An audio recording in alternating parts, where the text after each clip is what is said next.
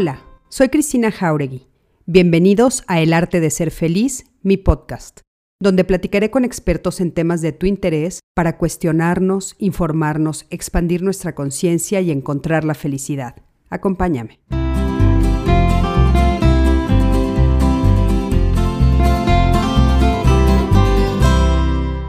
Hola, ¿qué tal? ¿Cómo están? Buenas noches, me da muchísimo gusto saludarlos este miércoles 21 de julio y darles la bienvenida a esta transmisión de Código Felicidad, una transmisión más que estamos haciendo aquí de manera gratuita para todos ustedes. Eh, yo soy Cristina Jauregui, terapeuta humanista, algunos de ustedes pues bueno ya me conocen, eh, algunos nuevos estarán conociéndome.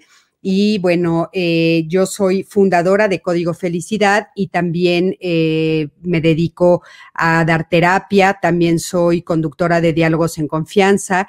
Y bueno, estamos haciendo estos lives, como ya saben, a través de todas nuestras plataformas, todos los lunes y los miércoles a las 7 de la noche. Y bueno, me da eh, muchísimo gusto darles las buenas noches a los que ya se están empezando a conectar. Eh, Odette Rodríguez, Diana, ¿cómo estás? Irene Rosas, ¿cómo estás? Eh, ¿Cómo están todos por ahí? Váyannos saludando. Irenita, besos a toda la familia, a tus hijos. Monse Ábalos, ¿cómo estás? Ya están por aquí conectándose. Sol, eh, ¿cómo estás? Sol Morado, ¿cómo estás? Buenas tardes. Y eh, me da muchísimo gusto darles buenas las buenas noches a todos, platicarles que el día de hoy estoy muy contenta porque vamos a hablar de un tema muy, muy interesante que es este tema que tiene que ver con nuestros hijos y las diferentes personalidades de cada uno de ellos. Les recuerdo que estamos en la séptima temporada y entonces en esta temporada estamos platicando sobre eh, la salud mental y la familia. Y los temas que estamos eh, transmitiéndoles, los temas que les estamos llevando hasta sus hogares, eh, tienen que ver justamente con todas las temáticas que ustedes nos pidieron que abordáramos, y esta pues bueno, no es la excepción, cómo aceptar las diferentes personalidades de nuestros hijos. El día de hoy vamos a hablar de esto, qué es lo que pasa cuando tenemos varios hijos, qué pasa cuando nosotros somos parte de una familia numerosa, si somos el primero, si somos el de en medio llamado sándwich o en los más pequeños, si eso significa algo para nosotros, si eso hace que tengamos una personalidad extraña, diferente a la de nuestros hermanos, si sí realmente haber sido el primero tiene algún, algo que ver con eh, nuestra forma de actuar y de pararnos en el mundo, o si ser el sándwich es tan complicado y difícil como nos los han dicho. Y sobre todo, ¿qué podemos hacer con esto? O sea, ¿qué podemos hacer para aceptar pues las diferentes personalidades que pueden tener nuestros propios hijos y qué pasa si de repente no nos caen muy bien. De esto vamos a platicar el día de hoy con Virginia López, que ustedes ya le están viendo aquí en pantalla y ahorita por supuesto le voy a dar la palabra, pero antes de eso, Araceli Verona, ¿cómo estás? Yadira Mendoza, Alma Lilia Peña, ¿cómo estás? Eh, María Guadalupe Orozco, ¿cómo estás? Yani Hernández, Silvia Patricia y y Espinosa. ¿Cómo estás, Patti? Me da mucho gusto, Silvia Patricia, saludarlas, eh, saludarlos a todos. Y bueno, les quiero platicar también. Quiero aprovechar para contarles que, bueno, nosotros en Código Felicidad ya finalmente estamos aceptando y recibiendo donativos. Somos donatarios autorizados y eh, les quiero poner, ¿me están escuchando? Virginia, ¿sí, ¿me escuchas? Ah, perfecto por, fin logramos poder poner eh, e, este banner y que sigan escuchándome. Y bueno, en Código Felicidad trabajamos a favor de la intervención integral y el reconocimiento de la importancia de la salud mental y la salud emocional, como ya les he dicho, y a través de nuestros programas de apoyo social estamos haciendo varios programas. Uno es este de nuestros lives, que son patrocinados definitivamente por todos ustedes, así es que ayúdennos a realizar más y sabemos que la felicidad se disfruta mejor cuando se comparte, así es que por favor donen y experimentenlo ustedes. Quiero platicarles que este es nuestro primer programa y el segundo programa que vamos a hacer es empezar a ayudar a las personas a acercarse a terapeutas a psicólogos, a psiquiatras, a cualquier tipo de terapia que necesiten y bueno, sus donaciones nos van a ayudar muchísimo para empezar a hacer eh, este sueño de nosotros realidad. Van a llegar a través de nosotros de veras a las personas que quieren ayudar. Uno de los beneficios de eh, pues conocer a las personas que están atrás de las asociaciones es saber si va o no llegar tu donativo a donde realmente tiene que llegar y yo les prometo que sí va a llegar en el caso de nosotros. Y aparte también, como somos donatarios autorizados, bueno, pues esto también puede ser un beneficio para ustedes porque sus donativos son deducibles de impuestos. Y bueno, a todas las personas que donen a partir de 500 pesos, les regalaremos un kit de horticultura. Son unas plantas preciosas que con nosotros, bueno, pues eh, las cultivamos en Tepoztlán, que muchos de ustedes saben que tenemos nuestro huerto allá, pero sobre todo las macetas, la tierra fueron donadas por una persona extraordinaria, Marusa Vera, nos regaló todo, todo lo que tiene que ver con, con esa donación. Entonces estuvo increíble, nos regaló las macetas, nos regaló eh, el tiempo que dedicó a sembrar cada una de estas plantitas, eh, la, la, tierra que se utilizó, todo nos los regalaron. Entonces, bueno, pues todo va a ser beneficio para todos nosotros. Todos los donativos mayores de mil pesos podrán elegir entre un kit de horticultura o una taza de código felicidad. Y les estaba yo diciendo que tenemos diferentes colores de las tazas y cada una de las tazas va a tener un mensaje que le va a llegar a cada uno de ustedes y cada, cada mensaje pues ahora sí que va a ser al azar el que te llega y nosotros creemos que ese es el mensaje que el universo te está diciendo que necesitas escuchar y es el, es el color de taza que te tocaba, así es que yo creo que va a estar padrísimo y bueno, una vez dicho esto, ahora sí, eh, Virginia, muchísimas gracias por la paciencia y platícanos un poquito quién eres tú, qué es esto de It's Okay que estamos viendo que, que tú así te estás nombrando, It's Okay, Virginia López. Gracias, Virginia, bienvenida. Muchísimas gracias, Cristi. Muchísimas, eh, ahora es que me siento muy afortunada de estar compartiendo a ti contigo, que realmente pues somos compañeras de toda. Y les quiero, bueno, yo soy Virginia López, soy psicóloga clínica de la Universidad Iberoamericana y junto con mi hija formamos una plataforma de bienestar emocional que está totalmente ligada con Código Felicidad, que es todo lo que es la salud mental. ¿Qué es lo que buscamos con It's Okay? Pues normalizar pedir ayuda, que esté bien pedir ayuda. It's okay estar bien, it's okay estar triste, it's okay estar agobiado, está bien este, pedir ayuda. Esa es nuestra misión principal. En esta plataforma pues estamos presentando lo mismo que ustedes, ¿no? Como, como información, conceptos, estamos creando material y los invitamos a que entren a nuestra página de It's Okay oficial, donde van a encontrar eh, pues todas las herramientas de fácil acceso que estamos creando, como talleres, como cuentos, como mucho material donde, donde estamos tratando de, de que sí de verdad se normalice el que esté bien pedir ayuda. Hablamos de enfermedades mentales, hablamos de trastornos, hablamos de situaciones emocionales, o sea, realmente es una plataforma.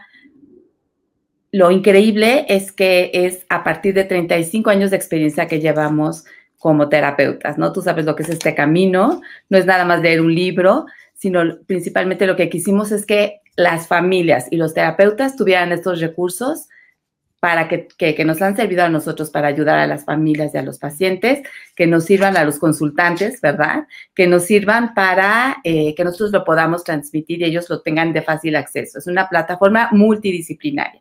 No nada más soy yo y mi hija Virginia López, que, eh, Virginia Galindo, sino es un equipo de diseñadores, comunicólogos, terapeutas, muchas personas que estamos formando esta plataforma. Entonces, bueno, Padrísimo, Virginia, muchísimas gracias. Y bueno, sin duda estamos en el mismo canal, así es que para mí también es un honor que estén ustedes aquí. Y un poquito más adelante ya nos dirás las redes y dónde los podemos localizar y todo, pero entremos al tema. Fíjate qué importante esto de, eh, bueno, pues justamente nosotros nos dedicamos a ayudar a las familias, o sea, las familias, eh, pues es el núcleo que compone esta sociedad en la que vivimos. O sea, tú y yo sabemos la importancia de, bueno, pues atender, ¿no? A, a las familias y a través de lo que ustedes hacen, de la plataforma maravillosa que las felicito y a través de estos lives queremos, pues, saber justamente cómo hacerle cuando estamos frente a esta situación de tener hijos y las los diferentes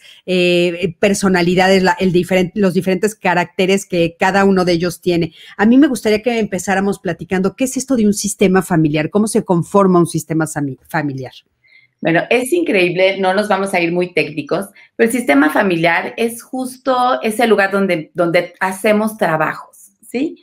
Viene de la palabra sistema, viene de, lo que es todo lo que es computación y toda esta, toda esta dinámica, pero se los quiero hacer como muy, muy, muy práctico, el que ustedes puedan entender en, en alguna especialidad. Una maestra me dijo, a ver, el sistema familiar es literal como un grupo de personas se suben a un elevador y en el elevador pues ahí están conviviendo. De repente pasan a otro piso, se baja una persona y entonces todo el sistema se acomoda. ¿Ok? Nace un bebé, todo el sistema se acomoda.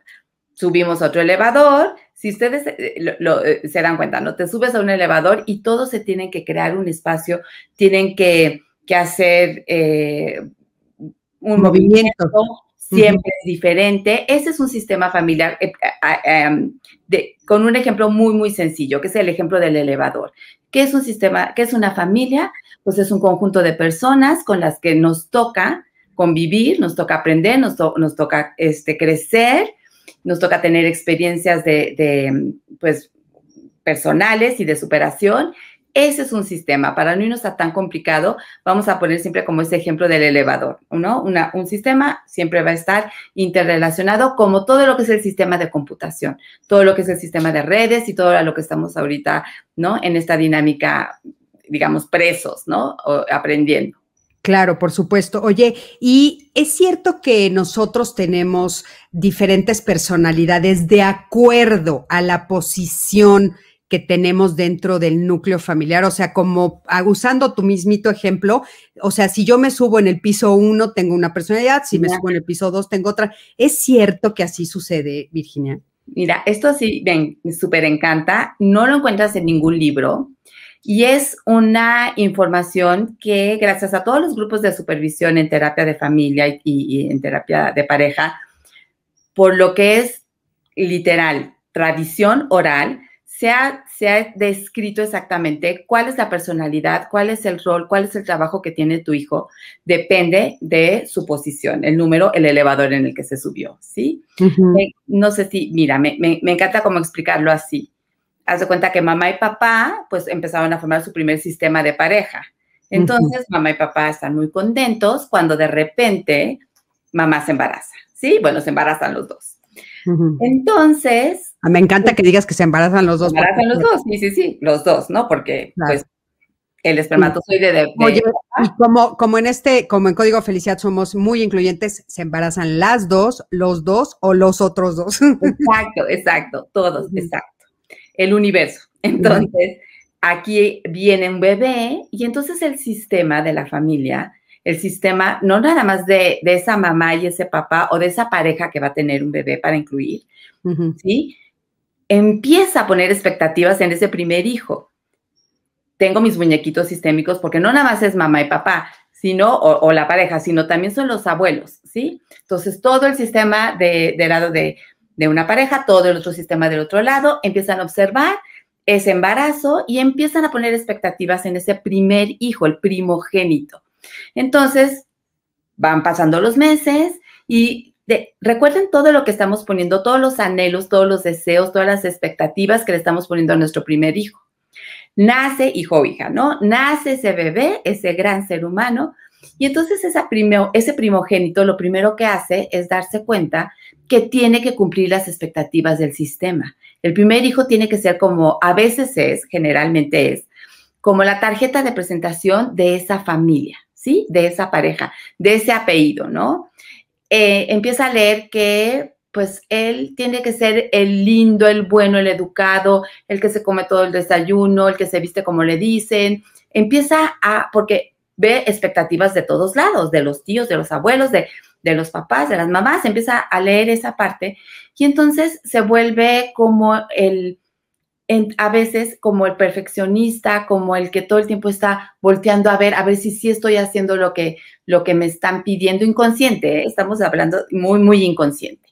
Pero es cierto, tienes razón. Fíjate, ahorita que estás diciendo esto y que enseñaste los muñequitos, yo me acabo de convertir en abuela, ah. la primera nieta, ¿no? Y sí es cierto, las expectativas que todo mundo teníamos de esta bebita que acaba de nacer. Exacto. Fíjate, es de todo el sistema de los abuelos, de, de una parte de la pareja, todo el sistema de los abuelos de la otra parte, más los papás. Uy, ¿sí? Y no lo vamos diciendo, Cristi, no lo vamos diciendo, solo lo vamos pensando. Ojalá que sea esto, pero entonces cuando nazca, y ya ahorita no sucede, tú mejor que nadie lo sabes, ya ahorita no sucede de esta parte, pero qué tal que nace y llegan al hospital pues con balones, ¿no? Llegan con todo casi, casi que que este, si el papá, el abuelo es Es que todavía tienes razón, o sea, intentamos que no, pero bueno, ahorita porque el, por el COVID y porque ahora intentamos tal vez no ser tan intrusivos, pero si es cierto, ay niña, y entonces todo rosa, ay niño y todo azul, ¿no? Ajá. Y eso es un poquito desde el tema de género, pero vámonos un poquito más allá, a ver, ¿qué expectativas? Entonces, ese lindo bebé, no le vamos a poner, ese lindo bebé, primogénito dice, ah, ok, entiendo perfecto, yo me hago cargo, ¿sí? Fíjate, nace para que, para que esa pareja se convierta en mejor persona, el sistema de la familia se convierta en mejor sistema de familia. Entonces también se hace cargo de la productividad del sistema, ¿sí? Se hace cargo de, de presentar bien al, al, sistema, se hacen cargo de, todo lo que son los valores como de, tradición, de legado de la familia, esos lindos primogénitos que nacen. Entonces la carga para ellos es muy pesada. Todo es inconsciente. Acuérdense que nadie, nadie da la onda en la vida, nadie. Sino es inconsciente, ¿no? El primogénito va, va viendo esa parte. Y entonces queremos entender ahorita, el primero se hace cargo de presentar bien a la familia, cumplir las expectativas del sistema. Como nació para que, para que esa pareja se convierta en mejor persona, también le ayuda a la familia a generar, a ser productiva, ¿sí? ¿En qué nos damos cuenta? Cuando mamá se embaraza, el primogénito ve que padre, el primogénito, por amor a su hermanito, le hace un duelo con la mamá embarazada, le dice, adiós mamá, que te vaya bien. Yo por amor a mi pequeño hermanito me voy a pegar a mi papá.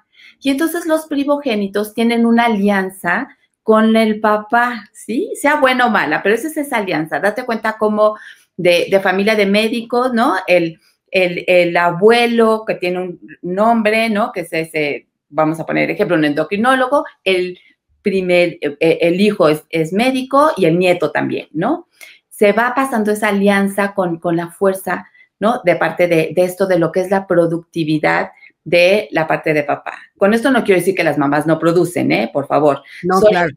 sistémicamente, entender que el, el, primogénito, le dice, hermanito, yo te doy el lugar de mi mamá, ¿sí? Ya que no me dé lactancia, ya que no esté tan cerca de mí, voy a hacer un proceso de duelo, por eso pasa eso cuando nacen los bebés, los segundos hijos, se pega al papá. Entonces hagan de cuenta que tenemos muy contentos al papá o la otra parte de la pareja con ese primogénito que está ahí. Tiene todo el sentido del mundo, claro, porque eh, eh, aparte también ese, ese papá, ¿no? O esa parte de la pareja, pues claro que lo abraza porque la mamá o la otra parte de la pareja tiene que hacerse cargo del nuevo bebé. Exacto, sí. Sí, Entonces, imagínate que, pues, aquí están papá y, el primogénito, ¿no? O, o, esta parte de la pareja que toma ese, ese rol un poco de proveer, de proteger, de patrimonio, las PES, ¿sí? Fíjate, esto yo lo, yo lo escuché, uy, hace años en, en un programa en, en un canal que no vamos a poder decir. No, sí puede, aquí sí puedes. En el canal 13, hace años. Todo. Lo escuché. Y entonces estaba una, una psicóloga que decía, a ver, pero imagínate que yo creo que se hace como 20 años, ya no pensamos así, ya no es nuestro mindset. Pues a ver, los P's son los papás, ¿sí? Se hacen cargo de la paternidad porque tienen pene, ¿ok? Y entonces con la P de pene las funciones en esa época eran proveer, proteger, patrimonio, paternidad y todo lo que tenía que ver con la dinámica de la pareja. Y las M's eran la matriz, era la maternidad, y, y era como hacerse mucho cargo como del matrimonio, ¿sí? Pero aquí no me voy a meter en, en, en, esta parte, ¿no? Porque eso es hace 20 años, como lo escuché. Pero también, como dices, me hace sentido el de decir, ok, esta, esta parte de la pareja que se hace cargo de la productividad, de generar, de toda esta parte que, que, la otra también se puede hacer cargo, pero ponle un poquito más de fuerza. Entonces, cuando nace el segundo, el segundo bebé, se da cuenta que, que pues se queda con mamá, ¿sí? Porque el primogénito se fue con papá y el segundo hijo, que se queda con mamá, ve lo que sucede.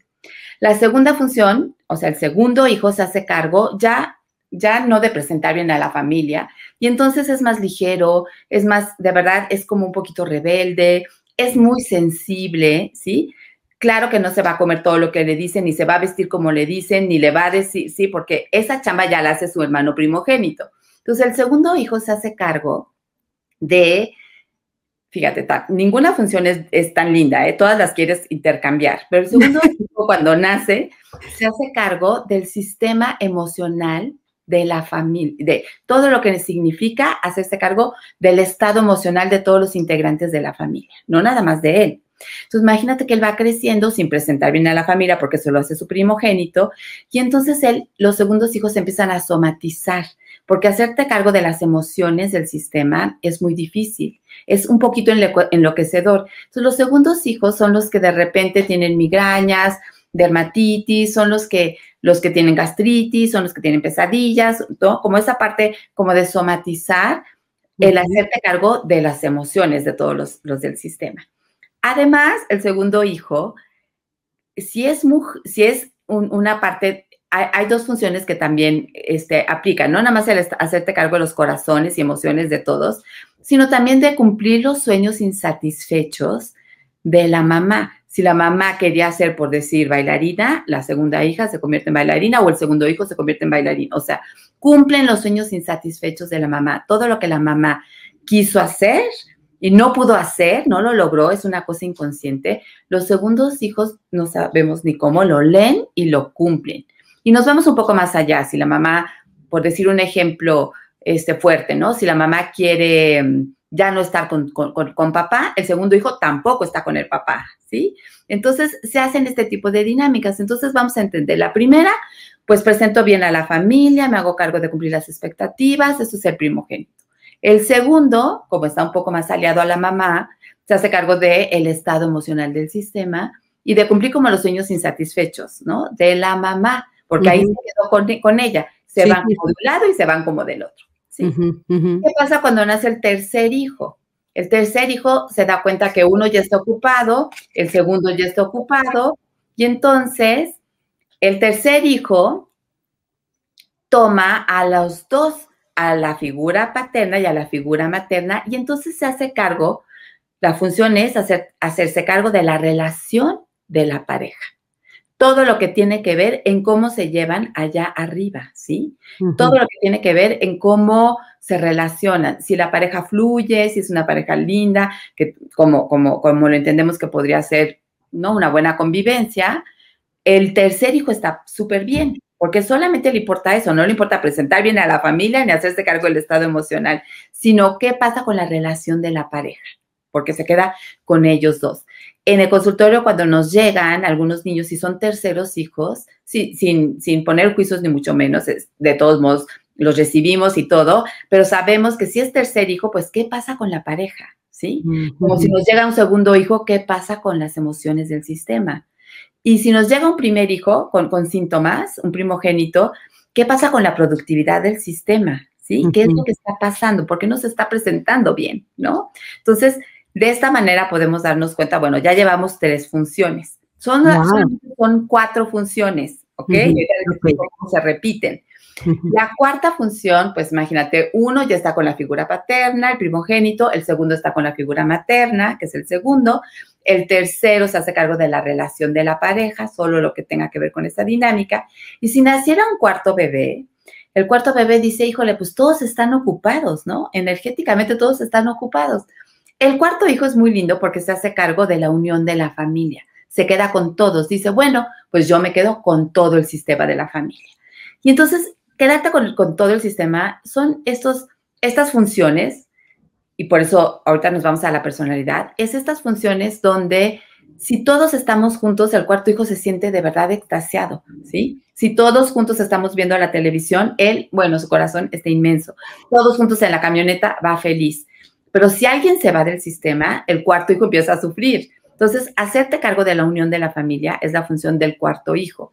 Se vuelven un poco como chismosos, porque son como los, no, chismosos en el buen sentido, o sea, no quiero de, de ninguna manera, ¿no? Que sea como, como son como los alertas, ¿no? Aquí en la casa decimos, pues como Pepillo Origen, ¿no? Bueno, son los que están atentos a estar, qué es lo que está sucediendo y son como, como los que van y comunican entre todos, pero también son como, voy a decir también entre comillas, como los bufones, ¿sí?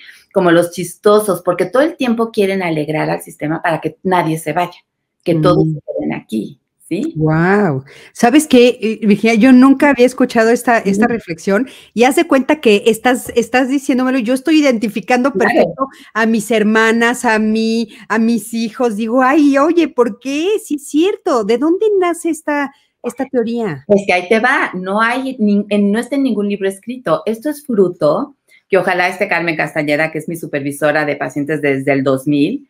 Esto es ahora sí que como tradición oral, de terapeutas a terapeutas donde hemos en supervisiones creado este perfil y checa, ¿sí? Y checa y checa y de verdad no está escrito en ninguna parte. Wow. Oye, aquí nos está preguntando Claudia Más, no sé si tal vez la conoces tú. Sí, es del Oxford, claro. Claudia. Claudia dice, ¿qué pasa con los medios hermanos en cuanto a su lugar? Ahí te va. Entonces, ahí vamos, ahí vamos, todo va a quedar súper claro. Lo que tenemos son cuatro funciones, ¿estamos de acuerdo? La primera, la segunda, la tercera y la cuarta. No, no, bueno, que de veras a mí, haz de cuenta como anillo al dedo. La primera de mis hermanos soy yo, la segunda tal cual, la tercera tal, así, ¿eh? Idéntico. Impresionante. Entonces, mira, si hay medios hermanos, los medios hermanos conforman su propio sistema de familia con esa mamá y ese papá, ¿sí? No es de que se metan los medios hermanos a trabajar a la dinámica de, este, de, de, un núcleo de, de ¿sí? Eh, me doy a entender, por ejemplo, si yo este, tengo eh, mis cuatro hijos, ¿sí? Pero luego tengo con, otro, con otra pareja otros dos hijos, ¿sí? Mi sistema de cuatro hijos es uno con mis funciones y el sistema que yo formé con mi otra pareja y mis otros dos hijos es otro sistema. Entonces ahí empezaría el primer hijo de ahí, hace la función del primogénito y el segundo hace la de segundo hijo. ¿Sí me doy a entender? Sí, pero por ejemplo, la pregunta también me interesaría, o sea, de cuenta, sí, pero juntos también hacen otro sistema. Porque, por ejemplo, yo, esto que dijiste ahorita, yo te comparto que yo tengo eh, medias hermanas. Ajá. ahorita que, describiste, somos dos, dos y dos, somos tres camadas, como le decimos a mi papá. ¿De verdad? mi papá dice, ay, ¿por qué dices? Le digo, porque así se explica muy bien, papito, ni modo. Y entonces, y, y, bueno, lo estás nos estás describiendo y somos medias hermanas, ¿eh? O sea, nos estás describiendo perfecto y somos dos sistemas diferentes, pero entre nosotras cuatro yo veo a la distancia y somos tal cual así. Exacto, exacto. Fíjate, eh, tu, tu, primera camada, digamos, tu primera camada, que son dos hermanos, fíjate, ahí nos vamos Fíjese lo que les voy a explicar para que podamos entender. La, si, si, es una, una, una, una, primera camada o si solamente son dos personas, ¿sí? Tú me digas, oye, son dos funciones, faltan otras dos. ¿sí? Son, son cuatro funciones para que funcione el sistema de familia, perdón la, repetición, pero fíjate, el primogénito, que es el primero, hace la función de presentar bien a la familia, hacerse cargo de la productividad.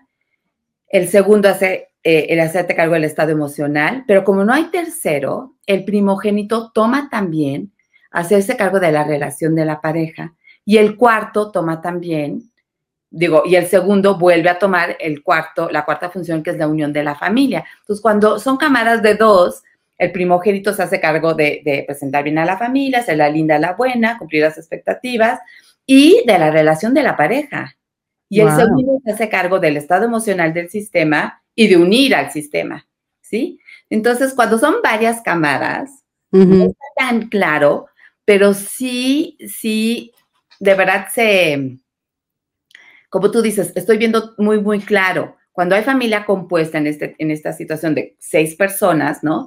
Sí se pueden interrelacionar en las funciones, porque además sucede una cosa interesante, Cristi a veces a alguien no le gusta su función inconscientemente, ¿eh? porque nadie la entiende hasta ya adulto, ¿sí? Dices, no, yo suelto presentar bien. ¿Cuántos primogénitos no presentan bien a la familia? Entonces sueltan ese paquete y alguien, un segundo, un tercero, un cuarto, toma esa función.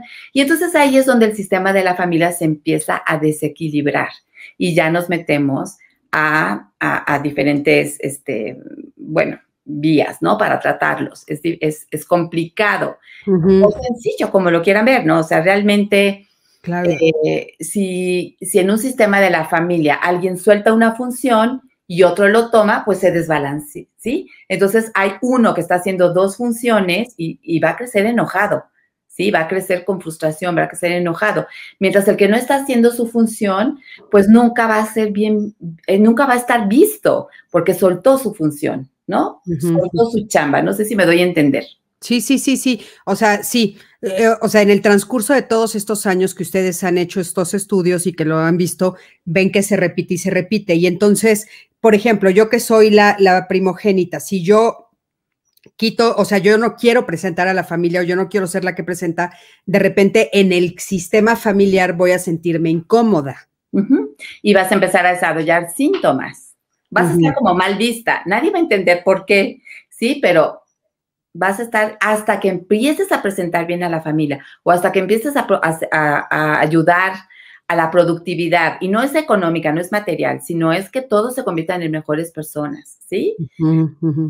Cuando ya empiezas a trabajar en esa parte, porque primero la trabajas para ti, para que luego la puedas hacer para los demás, ¿sí?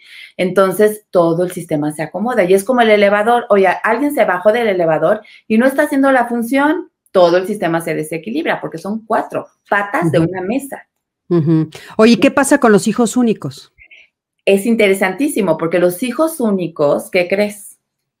Se hacen cargo de las cuatro. Ay, pobres. Por eso los, los, hijos únicos es muy, muy pesado, pues cambiar en su sistema de familia, porque imagínate que eres hijo único y ve todo lo que tengo que hacer, presentar bien a la familia, cumplir las expectativas, hacerme cargo del estado emocional, pero de la relación de la pareja, pero que todos estemos juntos. No, bueno. Pesado. Claro, no, no, no, pesadísimo. Por eso vemos que, que, a veces sí, sí es muy pesado para los hijos únicos. O sea, sí se nota que cargan mucho. En terapia lo ves clarísimo, cargan muchísimo, es muy pesado. Oye, nos dijiste que qué pasa cuando son más, porque, por ejemplo, conocemos familias que son cinco o seis o hasta doce. ¿Qué pasa? Es increíble, eso, eso también es padrísimo, súper interesante. No sé si tú te acuerdas en la escuela que íbamos, que había una familia, los Ramírez Valle, que eran 14. De hecho, mi mejor amiga es Handy, que es la catorceava de ese sistema. Es buenísimo, porque entonces el primero hace su función, el segundo, el tercero y el cuarto. Cuando nace el quinto, el quinto le ayuda al primogénito el sexto le ayuda al segundo, el séptimo le, ayuda al tercero, el octavo le ayuda al cuarto y entonces ahí tenemos más. Entonces compartes las funciones. es una familia de ocho, padrísimo, porque ya tienes un hermano con el que compartes funciones, ¿sí? Claro, claro. aquí, aquí nos están diciendo, dice Odette Rodríguez, con esta teoría debería de estar prohibidos los hijos únicos, estoy de acuerdo. Este, Claudia nos dice, yo soy la mayor, además la mayor de primos, y sí hago la chamba de unirlos a todos. Exacto. Eso nos está diciendo Mónica Figueroa, que también nos está escuchando, dice, mi hermano mayor soltó su función y como que se recorrieron hasta el quinto hijo. Estoy con los ojos cuadrados de cómo encajamos nosotros. Es que es increíble, Mónica, es increíble cómo y no está en ningún lugar escrito. Hice en alguna época un artículo que salió aquí, ya es lo único que está escrito, porque tampoco podemos ser tan determinantes. Claro, claro, claro, claro. Sí, porque de repente, bueno, pues obviamente mm, somos eh, movibles, flexibles, cambiantes, pero sí es muy impresionante cómo, cómo lo vamos haciendo así. Entonces, ok, si por ejemplo, dentro de la familia, por ejemplo, de 12 o 14, como dijiste, de repente fallece uno, ¿el, el otro par toma esa función? Muchas veces la familia no tiene esta claridad, esta conciencia, y entonces hay alguno que dice, yo tomo esta función. Y esta también es importante. Los hijos que no nacen o, que, o que, pierden la vida muy chiquitos, ¿no? O, incluso en, el tercer eh, mes de embarazo, de gestación, esos ya tienen también su función, su función y se les tiene que guardar la función. No es de que no esté en la vida, ya esa, e, este, no, se, no, no lo trabaja, no finalmente, imagínate, a veces hay, hay situaciones en las que nace el primogénito, hay una pérdida del segundo hijo. Entonces, ¿cuál era el trabajo de ese segundo hijo? El estado emocional. Entonces, la chamba ahí es el corazón de los papás, el corazón del bebé que se quedó de segundo hijo, pero el estado emocional lo hace ese, esa pérdida, la hace, ¿sí? Nace el tercero y no hace el segundo, hace nada más el tercero que le toca la relación de la pareja. Pero esta conciencia, pues es muy difícil transmitirla, ¿sí? Y cuando hay una pérdida, ¿no? Cuando hay una pérdida, una muerte, un duelo, todo el sistema se desbalancea. Y como, entonces, por ejemplo, si, si nosotros somos papás de un sistema en el que hay una pérdida, ¿qué tenemos que hacer nosotros como papás? Tener la claridad de dejarle ese espacio a, a ese ser humano, ¿sí? Incluso yo, yo creo que, conoces mucho de constelaciones también, ¿no? Y en las tribus africanas, ahí Bert Hellinger lo que hacía era que mm, había una pérdida en el sistema de la familia y ponían algo significativo. Digo, en África era el cráneo, ¿no? Está muy fuerte que tú tengas en la sala de tu casa como que algo así, ¿no? El hueso, un huesito, no. Aquí es importante que todo el sistema vea la pérdida y siempre esté presente Date cuenta, Cristi, ahorita como si se nombran a los, a los bebés que no han nacido, se forza que les pongan un nombre, que se traigan a, la presencia del sistema, ¿sí? Sí, sí. Antes era un tabú el hablar, ¿sí? Yo, yo, yo, yo, yo tuve una situación así en mi casa y no se hablaba. Mi, yo soy la primogénita, muchas pérdidas, pero el cuarto bebé que lo, lo bautizamos Miguel Alejandro, pues ese cuarto bebé eh, un día antes murió. Entonces, el parto fue, tuvo que nacer y ya no nació ese bebé. Y jamás se volvió a hablar nada. Nada, yo tenía seis años. Wow. Todo se desordena. Claro, claro, claro, claro. Y, sobre todo esto que dices, o sea, es eh, entonces es como muy importante darle su lugar y hablar de esa parte del sistema que, que desapareció, bueno, desapareció, está en otra dimensión. Ahora, aquí nos están preguntando, dicen, eh, ¿qué pasa con los abortos, por ejemplo? También, también, sí. También, porque es, este tipo de situaciones son para la pareja y para el sistema y cumplen su función según el orden de aparición, ¿sí? O el orden cronológico de gestación. Por eso en, terapia familiar se pregunta, este, abortos eh, voluntarios, involuntarios, se hace todo el, seguimiento. Y cuando se les explicas a los papás, cuando hay un aborto, por ejemplo, involuntario o, o voluntario, se les explicas a los papás y dices, la función de este bebé era los corazones de todos, el estado emocional, ¿no? Y sí, en verdad, checa impresionante. ¿Para qué fue esta pérdida? Para que ustedes crecieran emocionalmente. O si es el tercer lugar, ¿para qué fue esta pérdida? Para que ustedes se hicieran cargo de su relación de pareja, reestructuraran, valoraran, vieran lo que tienen que hacer con qué pasa, con cómo se llevan, ¿sí? O si es el cuarto, la unión. Hay muchas pérdidas en cuarto también. Porque ¿para qué, nace, ¿para qué viene ese bebé que no viene, que no nace? ¿Para qué viene ese sistema? Para unirnos, ¿sí? Entonces, si nos da, las funciones son sencillas, pero si te das cuenta, Cristi, no están lindas ninguna. No, son pesadas, son pesadas. Oye, a ver, aquí nos están haciendo algunas preguntas. ¿Y cómo asumen los demás hijos cuando a la hermana o el hermano mayor se le da esa tarea de ser el responsable, el trabajador, el ordenado? Es que ah, nadie le da, ¿o sí? ¿Eh? Quedan felices porque qué padre que ya tenemos un campeón allá arriba, que es el que siempre cumple y todo. Entonces se acomodan y dicen, no, pues yo no soy como, como, como, lo, como la grande, ¿no? Yo, ve cómo lo repiten, yo no soy así, yo no soy tan ordenada, yo no soy tan linda, yo no soy tan, ¿no? ¿Sí? Entonces ellos están muy contentos porque ya apenas si puedes con tu chamba. Claro, sí. Aquí esto es para los papás, por eso es muy importante. Ojo, cada uno va a hacer una función diferente. Nos desordenamos papás si le pedimos al segundo y al tercero lo mismo que al primero. Entonces, ¿cómo lo asumen?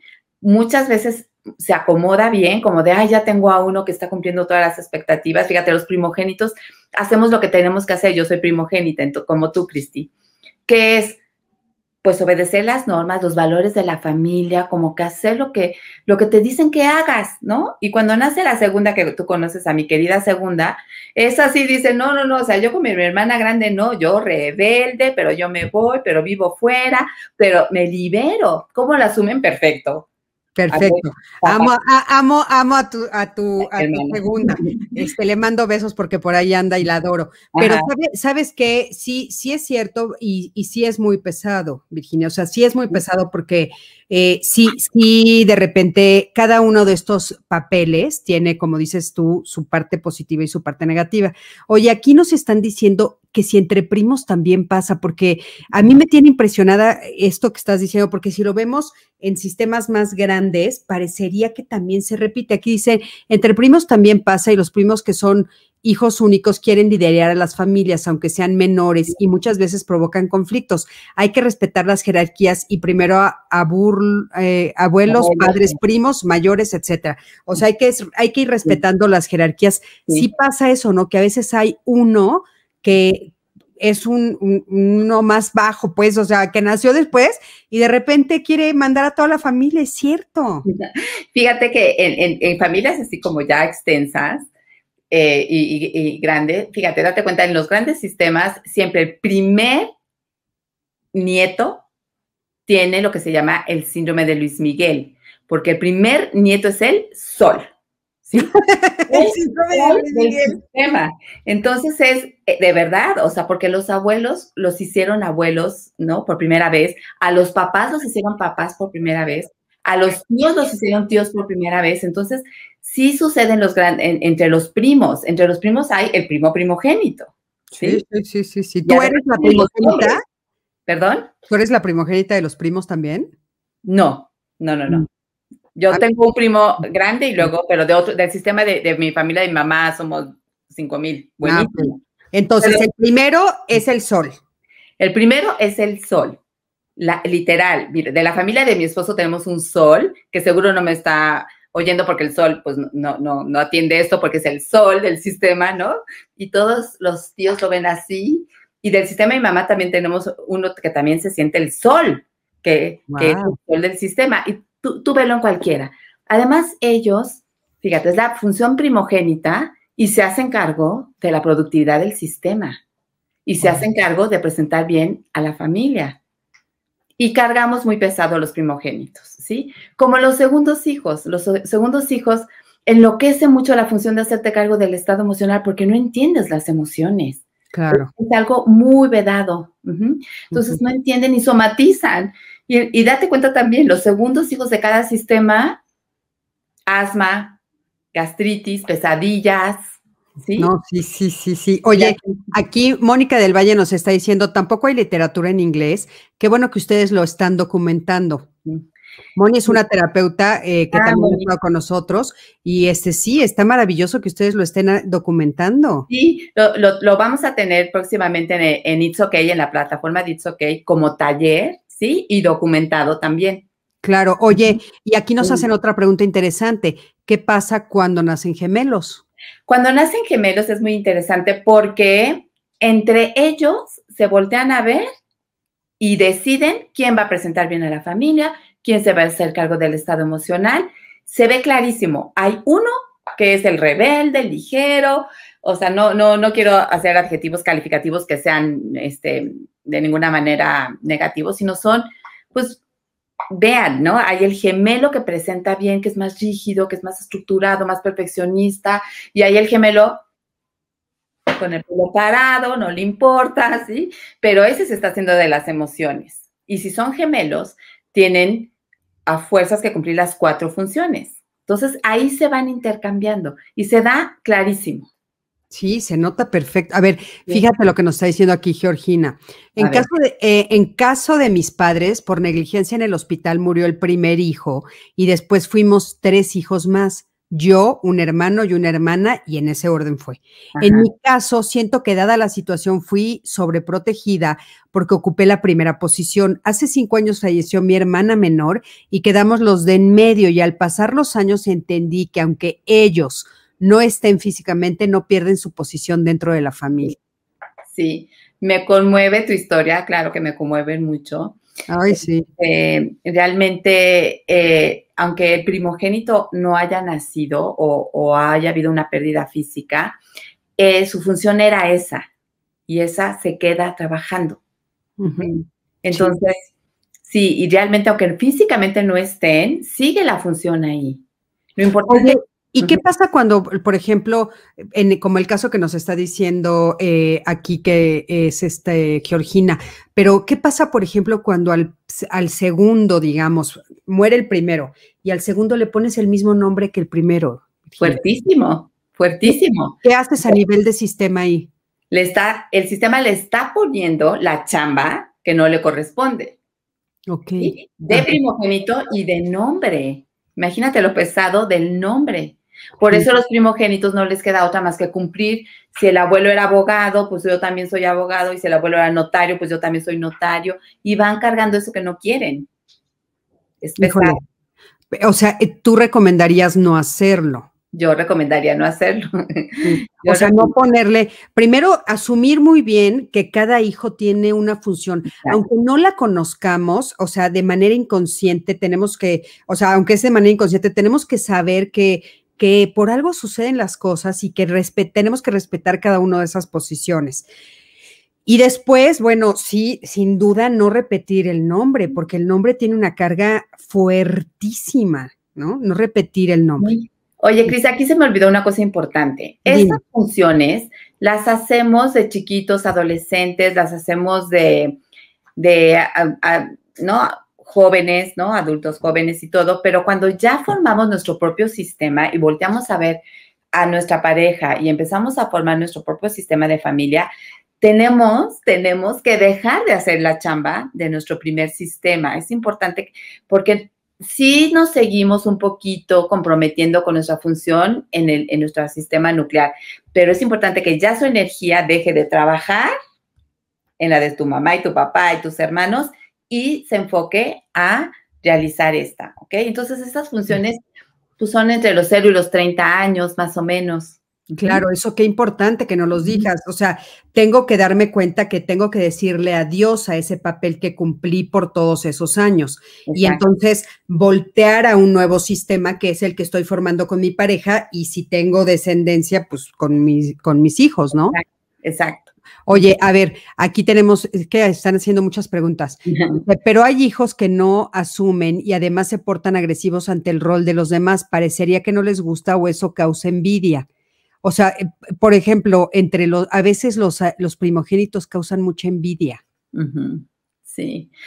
Me gusta esta plática porque los primogénitos causan mucha envidia, pero hay que ver, hay que empezar a a transmitir la conciencia de qué es lo pesado que ellos también están cargando, ¿sí? Hay un libro increíble de Irina Prekov, que es la segunda hermana, se lo escribe a su primera hermana. Y entonces es como todo un homenaje de entender, querida hermana primogénita, todo lo que fue para ti, los trabajos que tuviste que hacer, ¿sí? Entonces, Entender que todos los trabajos son pesados, todos son difíciles, nadie quiere el otro, tú no cambiarías el tuyo por el otro, ¿no? O sea, pues ya, te tocó ese y no están lindos ninguno.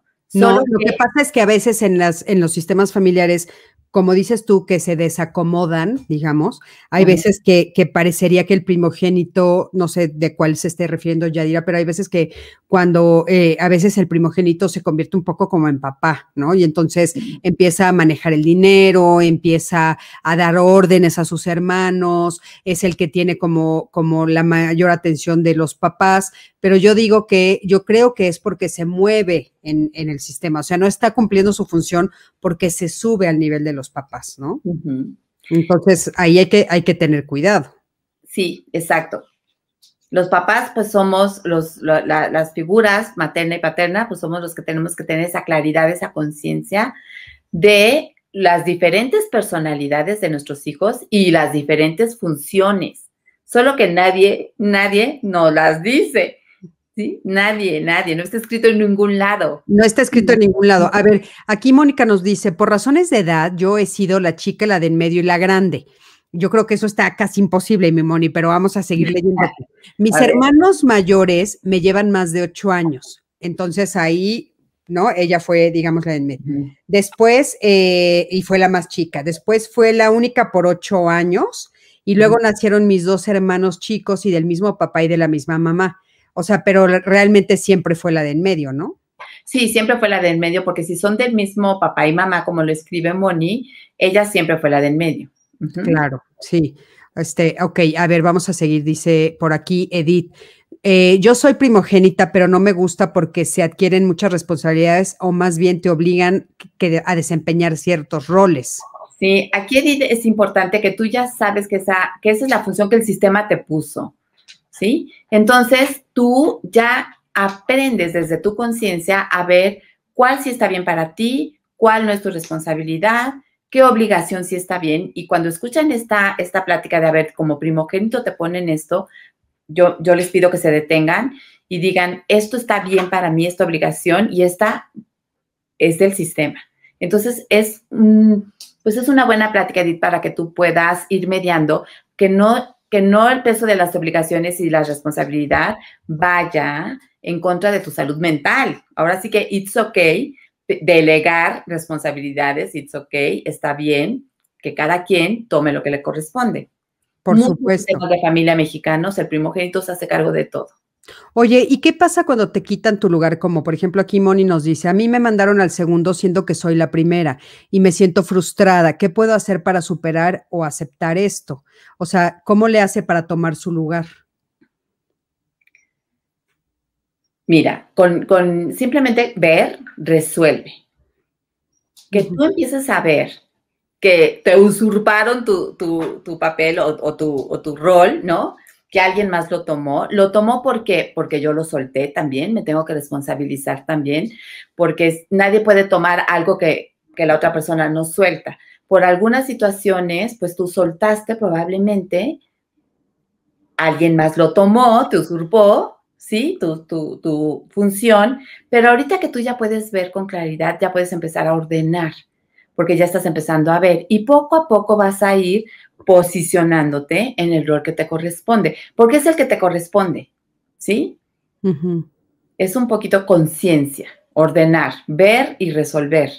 Claro, es, es, ir acomodándose, o sea, como dices tú, lo primero es eh, poner atención, ahorita es un, es, un nuevo conocimiento el que nos estás compartiendo, eh, ahora sí que integrarlo, pensarlo, darme cuenta y poco a poco irme acomodando. Sandy Nava nos dice, hola, yo platiqué con varias amigas y a los, a las o los primogénitos tendemos a exigirles más a, regalar, a regalarles, a que hagan cosas solos o solas, y a los segundos los consentimos por chiquitos, de manera inconsciente. ¿Será por el sistema de creencia social?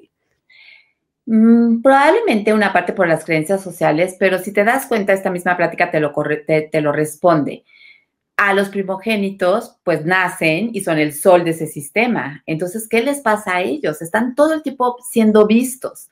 Entonces, son los a los que se les pide más responsabilidad. Los papás dicen, me arrepiento de cómo traté al primero, me arrepiento de cómo castigué al primero, me arrepiento de cómo le, di preferencias, ¿no? pero no, no podías ver, estás ahí inmerso en la educación. Entonces, lo importante de esto es... Eh, que se les quede ver el orden, ver la conciencia, ver la claridad, obsérvenlo, hagan el ejercicio de verdad de escribir en una hoja, así, y poner qué sistema quieren escoger, el de tu prima, el de la familia tal, pon número una, Carlos, número dos, Claudia, número tres, obsérvalos y ve, ¿no? Sí se estaban haciendo cargo así, sí pasó de esta manera. Y entonces, pues ya, ya esos sistemas ya pasaron, ¿no?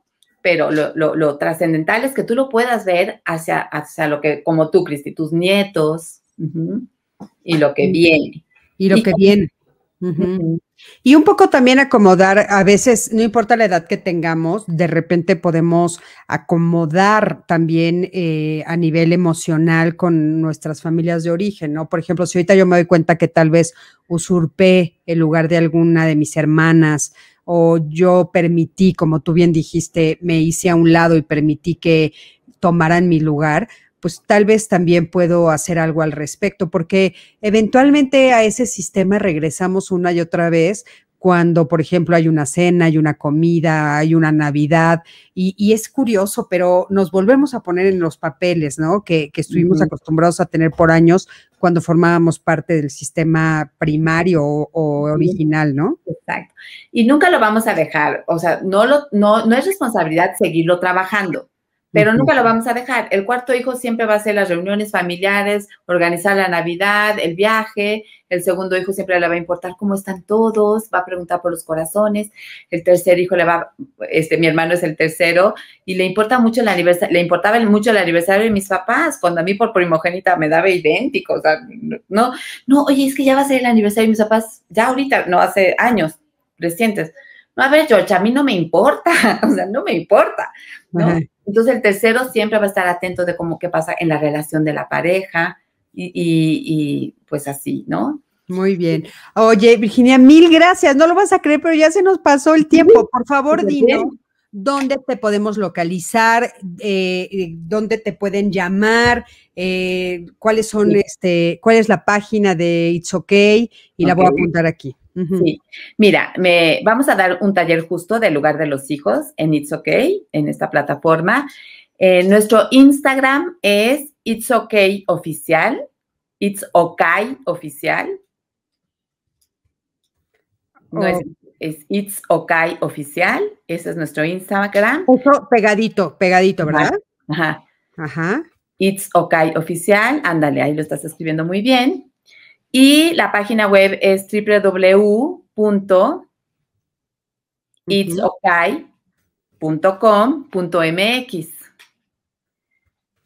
www.itsokay.com.mx y este es el primer producto que, sacamos en It's Okay, que son unas tarjetas, ¿sí? De diálogo que están hechos para que abrir la comunicación, el diálogo en familias. Ok, ajá. ese small talk y entonces se las voy a presentar, las van a encontrar ahí en, la página de, de, It's Okay, las pueden, las pueden comprar, les van a fascinar porque las preguntas son abiertas y muy, muy, ahora sí que muy estudiadas por nuestro equipo de psicólogos, donde vienen muchas preguntas de introspección para la familia, para los terapeutas, para la relación de pareja, cualquier, ¿no? Si yo te saco cualquiera, una, un ejemplo, no sé si me da un minuto de tiempo. Sí, claro. Por ejemplo, este, ¿qué es el amor? Dame un ejemplo del amor en tu vida. Si te das cuenta, es como una, híjole, ¿cómo pienso, no? O si pudieras viajar en el tiempo, ¿a dónde irías y qué harías? ¿no? Ay, ah, la comunicación. Están, la verdad, increíbles. Son las primeras que se van a encontrar ahí en la página, más talleres que tenemos ahí en It's Okay y bueno, en el Instagram está todo nuestro contenido. Perfecto, padrísimo. Pues ahí ya se los dejé, ya les dejé toda la información para que puedan eh, ustedes acceder para que eh, conozcan más a Virginia, a Virginia también su hija y a todo el equipo que está atrás de It's Okay, eh, para que puedan adquirir las tarjetas y bueno, todo este esfuerzo que estamos haciendo todos los terapeutas para poder ayudar a esta segunda pandemia terrible que es la pandemia de la salud mental y que estamos todos unidos y por eso estamos haciendo, como les decía yo, bueno, pues estos eh, lives gratuitos, así es que ayúdenos, apóyennos, ya tenemos eh, la posibilidad de que nos donen. Recuerden que estamos en Código Felicidad, eh, nuestra asociación, estamos haciendo eh, todas estas cosas y aparte, por supuesto, también estamos recibiendo donativos que son deducibles de impuestos. Aquí les dejo la información. Se va a quedar grabada esta charla que tuvimos esta noche y se va a quedar grabada en todas las plataformas, así es que pueden acceder a toda la información que les estamos diciendo. Y bueno, Virginia, te agradezco muchísimo, de veras, gracias, qué lindo estuvo, eh, una, bueno, pues cosas nuevas, muy interesantes, y estoy segura que no será la última vez que nos acompañes aquí en esta plataforma de Código Felicidad, y este, así es que muchísimas gracias por haber estado esta noche, y nos vemos la próxima semana, a todos los que se conectaron, gracias una vez más y nos vemos la semana con nuevos temas, lunes y miércoles a las 7 de la noche. Les mando besos a todos, gracias y buenas noches. Gracias a ustedes.